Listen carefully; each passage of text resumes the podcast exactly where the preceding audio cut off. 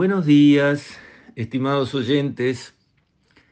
Quisiera referirme hoy un poco como una saga de lo que fue, digamos, el discurso del presidente frente a la Asamblea General, como marca la Constitución, que tiene que haber un informe a la Nación sobre el estado del país a, cada primero o dos de marzo, y, digamos, tomando en cuenta comentarios y repercusiones que el discurso y los anuncios eh, tuvieron.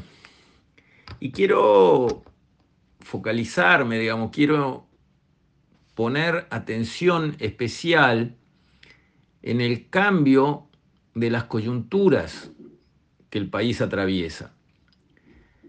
Se escucharon críticas de parte de connotados dirigentes del Frente Amplio, incluso quienes tuvieron responsabilidad directa en la conducción económica, como el senador Vergara, que fue ministro de Economía, y otros igual o más importantes como eh, dirigentes de la coalición opositora, porque también el Frente Amplio es una coalición de partidos, señalando que eh, los anuncios fueron muy modestos, que las rebajas de impuestos eh, son de poca potencia, que los más desfavorecidos económicamente hasta ahora no han recibido, digamos, este, el, equivalente a la rebaja de impuestos que reciben eh, la gente de la clase media, digamos, en este mensaje, y ese tipo de comentarios.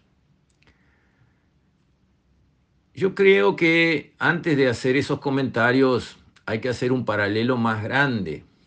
El gobierno del Frente Amplio duró 15 años con mayorías parlamentarias.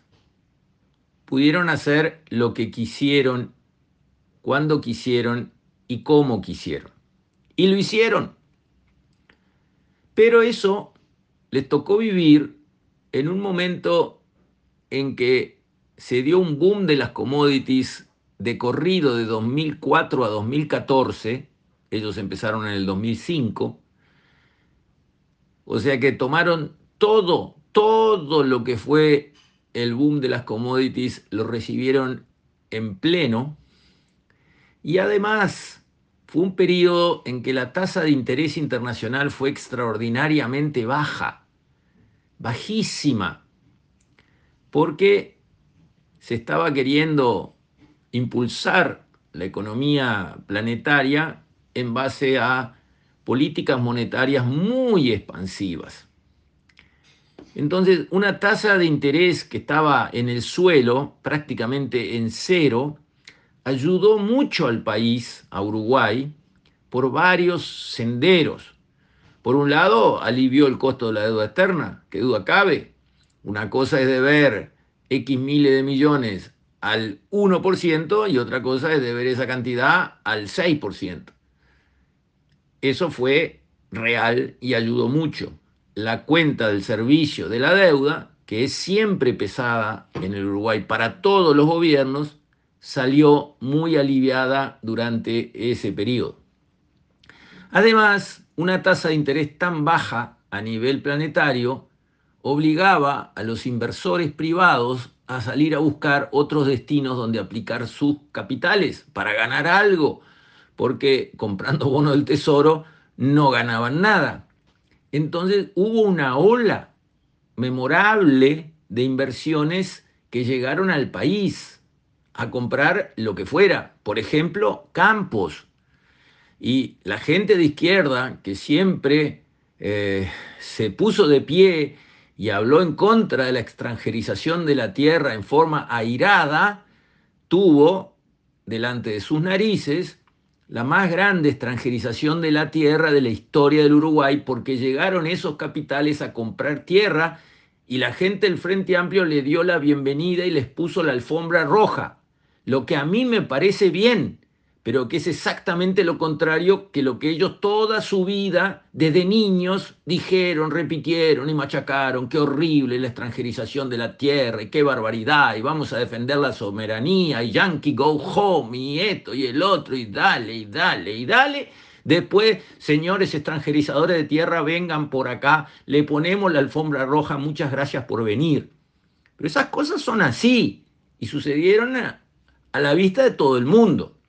Entonces, en el periodo de gobierno del Frente Amplio, 15 años, les cayó plata del cielo por el crecimiento acelerado de la economía que venía de la mano de estos dos caballos que se hinchaban, el aumento del precio de las commodities y la caída de la tasa de interés. Entonces, recibieron ingresos fiscales mucho más altos que los que esperaban, lo que Astori llamó creativamente el espacio fiscal.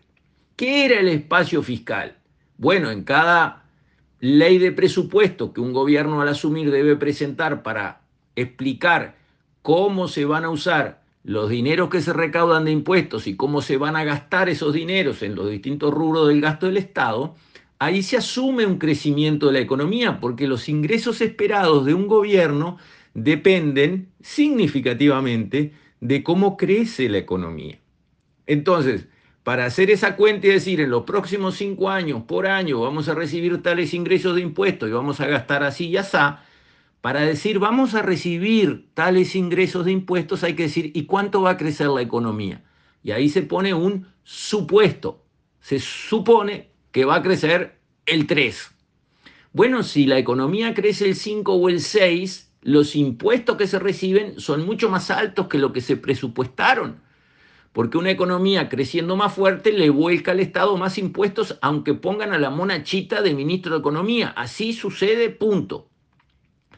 Entonces, esos ingresos adicionales que le entran al gobierno, porque en vez de crecer el 3 como se esperaba, crecen el 6, esos ingresos de impuestos adicionales no tienen enfrente un rubro de gasto porque no se esperó que viniera. Para los impuestos del crecimiento del 3 están los gastos enfrente. Para los impuestos recaudados porque se creció el 6, ese plus de impuestos no tiene gastos enfrente previstos en la ley de presupuesto.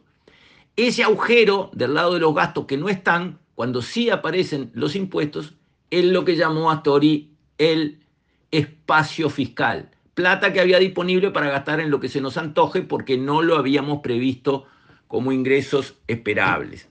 ¿Qué hizo el gobierno del Frente Amplio? Recibió ese espacio fiscal, recibió esos ingresos nunca pensados, los gastó dos veces porque gastó ese dinero y lo gastó otra vez, con lo cual aumentó el déficit fiscal, y además de todo eso, aumentó impuestos siempre.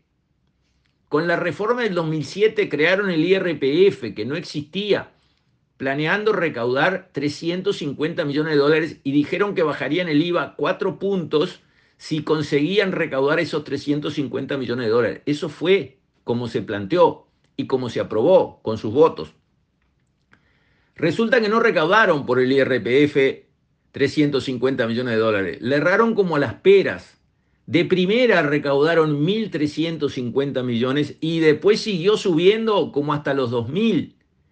Pero al final nunca llegó el descuento de cuatro puntos de IVA, que es muy fácil de hacer, bajar la tasa del 22 al 18 con una ley que mandás al Parlamento y que todo el mundo te vota, y se terminó, cumplís. No, Empezamos con la bancarización obligatoria. A ver si íbamos a descontar no cuatro puntos, sino dos. No si pagabas con tarjeta de débito, pero no de crédito, pero no pre, pre. Resultado, nunca dieron de una y bien dados los cuatro puntos de rebaja del IVA que habían prometido contra los 350 millones de recaudación de IRPF que se transformaron en 2.000. Y quedaron los 2.000 de IRPF cobrándose y se mantuvo el IVA en 22% como hasta hoy lo tenemos. Después hicieron otra reforma, esa fue en 2007, otra reforma aumentando impuestos en 2014 y otra más en 2017, siempre aumentando impuestos en una economía a la que le habían caído del cielo recursos incalculables. Esa fue la historia de los 15 gobiernos del Frente, de los 15 años de gobierno del Frente Amplio.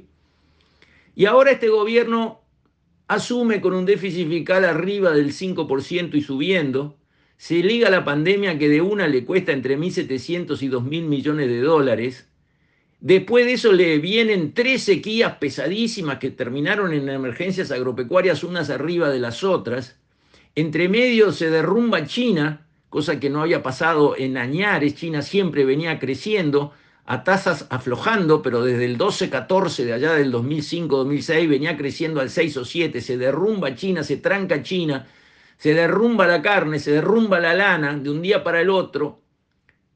Y todo eso sucede en estos tres años de gobierno, durante los cuales el gobierno ayuda, ayuda mucho a los sectores más desfavorecidos porque aumenta 70% las asignaciones familiares, va al rescate con el MIDE de familias por todos lados, trata de regularizar asentamientos y construir viviendas, baja la tasa de interés en los créditos para las cooperativas de vivienda, en fin, suma y sigue, ayuda por todos lados, pone plata a raudales en las ollas populares que finalmente se las terminaban currando, como quedó evidente en una situación vergonzosa. En fin, el gobierno ayuda y ayuda y ayuda, consigue que la economía se mantenga a flote después del impacto atroz de la sequía, consigue que el desempleo baje y que se creen puestos de trabajo, consigue que la economía vuelva a crecer y se tonifique y además empieza a bajar impuestos, a bajar impuestos en un, en un entorno muy adverso. Pandemia de dos años, una paliza Sequía atroz, no esta, llevamos tres, pesadas, dañinas. China desmoronada de golpe y parando prácticamente la copa de carne, la carne cayó 40% en un abrir y cerrar de ojos. La lana ya vieron lo que pasó. Entonces, frente a todo ese marco, al que se le suma una brutal subida de tasa de interés en el mundo, porque se disparó la inflación en el mundo, y se suma una guerra que puso nerviosas a todas las bolsas, subió el costo del petróleo y generó una cantidad de incertidumbres y conflictos. En ese entorno, todo adverso desde hace tres años, el gobierno baja los impuestos. Eso es lo que hay que comparar. Si yo fuera la oposición y hubiese sido ministro de Economía y hubiese aumentado impuestos en la espectacular bonanza que tuvieron, ahora realmente, realmente pensaría 50 veces antes de criticar que el gobierno da una rebaja de impuestos que es modesta. Da una rebaja de impuestos. Enhorabuena, aplaudimos de pie, gracias, gracias, gracias. Y le afloja a los que nunca nadie les aflojó y los que bancan todo, que es la clase media. A eso fue el afloje. Sí, bien hecho, gobierno. Le fue a aflojar la cincha a los que toda la vida bancaron todo. Porque me dirán, bueno, pero hay gente que como gana poco, no paga IRPF. Y bueno, ya tienen el premio ahí, no pagan impuestos. Le estamos aflojando a los que pagan impuestos. ¿Y qué querés? ¿O cómo? A los que pagan impuestos les cobramos cada vez más para ver cómo despilfarramos en, en ideas mirabolantes que se nos van ocurriendo, como fue todo el periodo de los 15 años del Frente Amplio, o no fue así. Porque si no hubiese habido un despilfarro disparatado, ¿No habría podido este gobierno bajar el déficit del 5 hasta el 2,5 como llegó a bajarlo sin aumentar impuestos y en situaciones donde tenía que gastar mucho más como efectivamente gastó por los problemas sociales de la pandemia, más por lo que tenía que hacer, que era levantar la infraestructura que estaba en el suelo? Porque me olvidé decir que durante los 15 años del Frente Amplio, con esos ingresos extraordinarios de plata que le llegaron al gobierno, las carreteras se molieron y eso no es verso. Bastaba circular para darse cuenta, no había una obra de infraestructura que valiera la pena, nada. No había un paso a nivel hecho, no había un puente nuevo. Entonces, realmente hay que mirar el bosque entero y antes de criticar, si uno es de buena fe, si uno es una persona mala leche, sin vergüenza, que lo único que quiere es andar con un martillo en la mano y cualquier cosa que proponga el gobierno, pensar que es un clavo y pegarle, así sea la mejor idea del mundo, ah, bueno, entonces estamos jugando a otra cosa, estamos jugando a ser un sinvergüenza. Ahora, si uno quiere ser un analista serio, honesto, criticar lo criticable que todo gobierno tiene, tengo una lista de las cosas criticables para este gobierno, pero que lo que está bien está bien y en realidad está muy bien por las condiciones del entorno en que se consiguen esas cosas que están muy bien, señores, hay que tener otra estatura.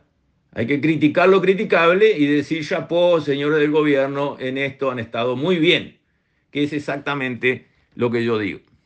Con esto, estimados oyentes, me despido. Hasta mañana, si Dios quiere.